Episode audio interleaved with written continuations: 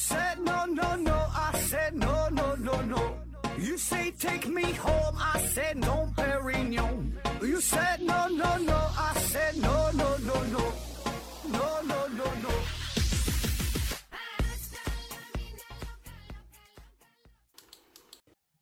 拼命探索不求果，欢迎您收听思考盒子。本节目由喜马拉雅平台独家播出。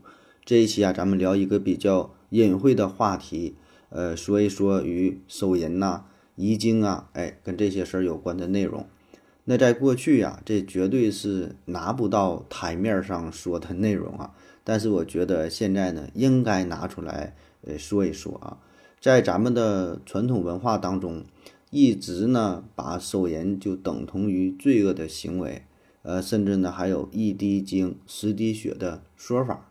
啊，比如在一些小说当中啊，像这《金瓶梅》啊，这里边的西门大官人，还有像《红楼梦》里边的贾瑞啊，最后呢都是精尽人亡啊。那到了现代社会啊，由于性科普工作，我觉得开展的还不是特别到位啊。就是对于像手淫呐、射精啊，就这种很正常的生理行为，那在公共场合。呃，咱们通常也会选择闭口不谈啊，有很多这个教育工作做的还是不足啊，所以呢，我们对于很多性相关问题也是存在着很严重的误解啊。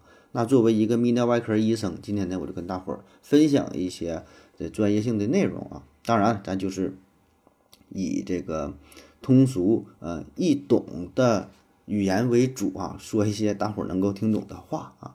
首先呢，咱先说说一滴精十滴血啊，这个说法对不对啊？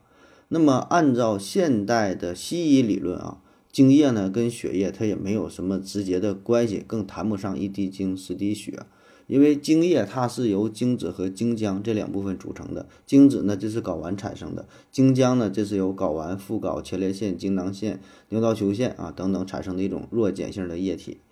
那么精浆呢，它具有运送精子、营养精子。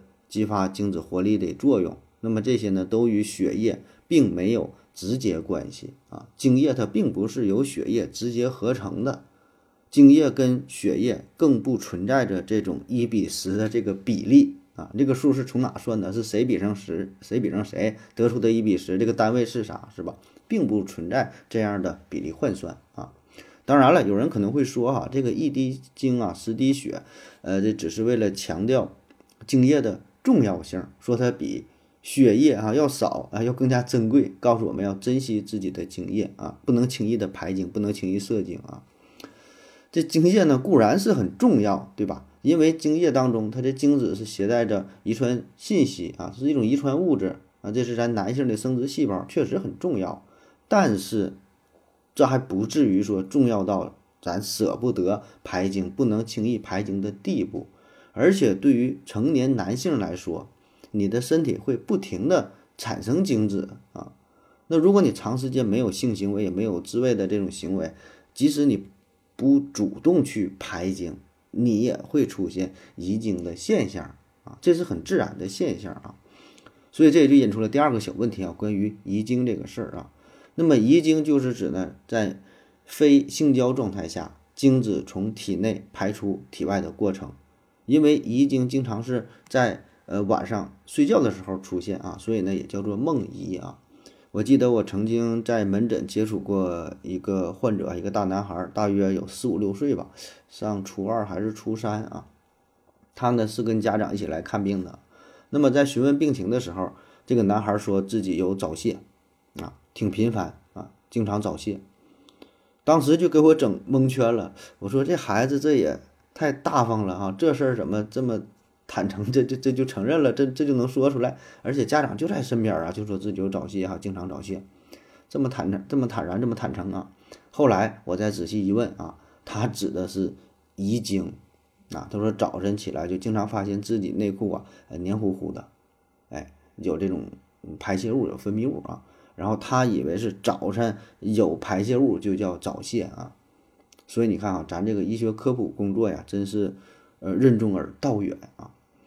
那么遗精啊，这指的就是，就咱男性啊，到了青春期啊，生殖功能开始发育成熟的，它一个重要标志啊，都会出现啊。首次遗精呢，一般是发生在十四五岁左右，当然有些人可能早一些，有有些人可能会呃晚一些啊，呃，但是不管咋说哈，通常情况，男性到了十八岁啊，百分之九十五以上都发生过遗精啊，所以这是非常常见的事儿啊。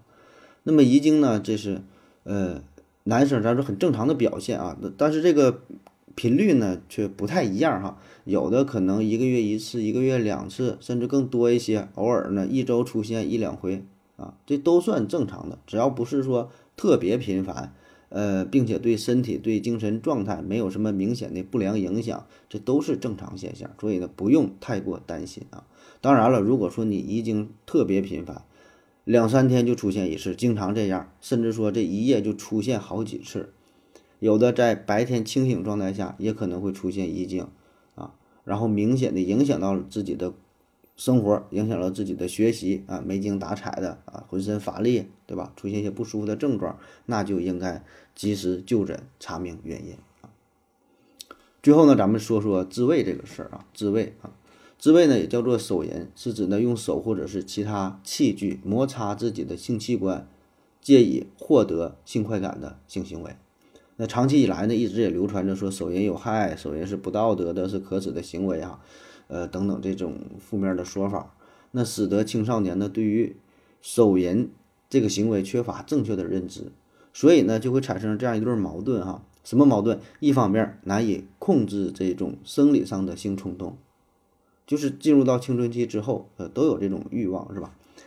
另一方面呢，就是在手淫之后又。对自己的这个行为是感到深深的自责，有的同学甚至会陷入到终日的焦虑当中，惶恐不安之中，然后又控制不住，控制不住自己，呃，下次的又想手淫啊，就进入了这种这种循环啊。